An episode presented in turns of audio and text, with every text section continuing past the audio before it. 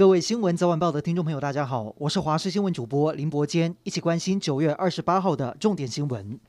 新北市三峡恩主公医院因为把瓶盖脱落的 BNT 疫苗误以为是已经稀释过的，加上护理人员交班没有明确告知疫苗还没稀释，就直接替民众接种，导致出现全国首例有二十五位民众接种到没有经过稀释的 BNT 疫苗原液，导致一瓶原本稀释可以打六人，却一瓶直接打一个人，打了二十五瓶才发现。医师说，这样子的剂量相当于一般 BNT 疫苗的四到五倍。很很有可能会引发强烈的免疫反应，像是心肌炎等等。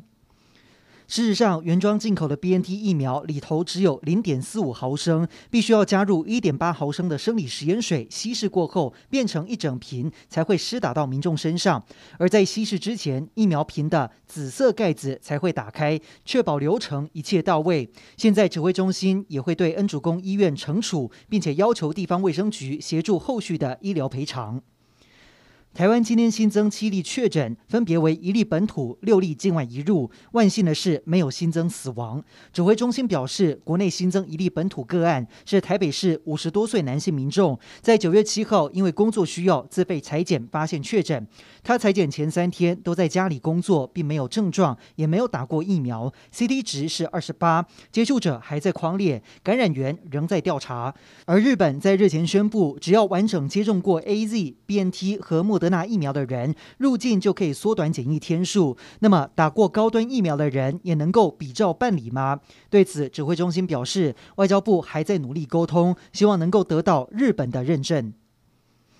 在疫情期间，台中市有几项防疫规则比中央还要严格。因应最近疫情趋缓，市长卢秀燕宣布，过去中央已经解封的项目，即日起开放，像是跟同住家人一起到餐厅用餐，不需要再使用防疫隔板。另外，公园绿地的儿童游具、体健设施也将重新开放使用。而十月五号能够解封的娱乐场所，像是 KTV 又或者是麻将会馆，台中市会不会跟进开放？市长表示，原则上跟中央一致。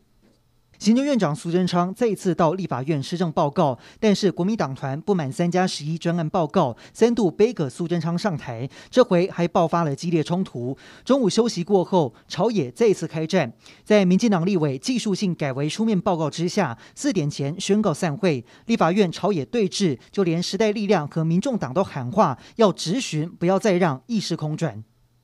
iPhone 十三新机开卖没多久就降价，这是不是史上降价最快的 iPhone？有通讯行发布公告，包括 iPhone 十三、mini 等多款机型都有百分之三左右的降幅。另外，这一次新的 iPhone 也传出不少问题。有网友表示，拿到新 iPhone 却一开机就显示无法验证此 iPhone 是否配备原厂相机，但怎么会这样子？苹果也无法解释，只能为消费者换新机。另外，软体更新之后不能够以 Apple Watch 来解锁手机拍照出现小黑点的情形也一再出现。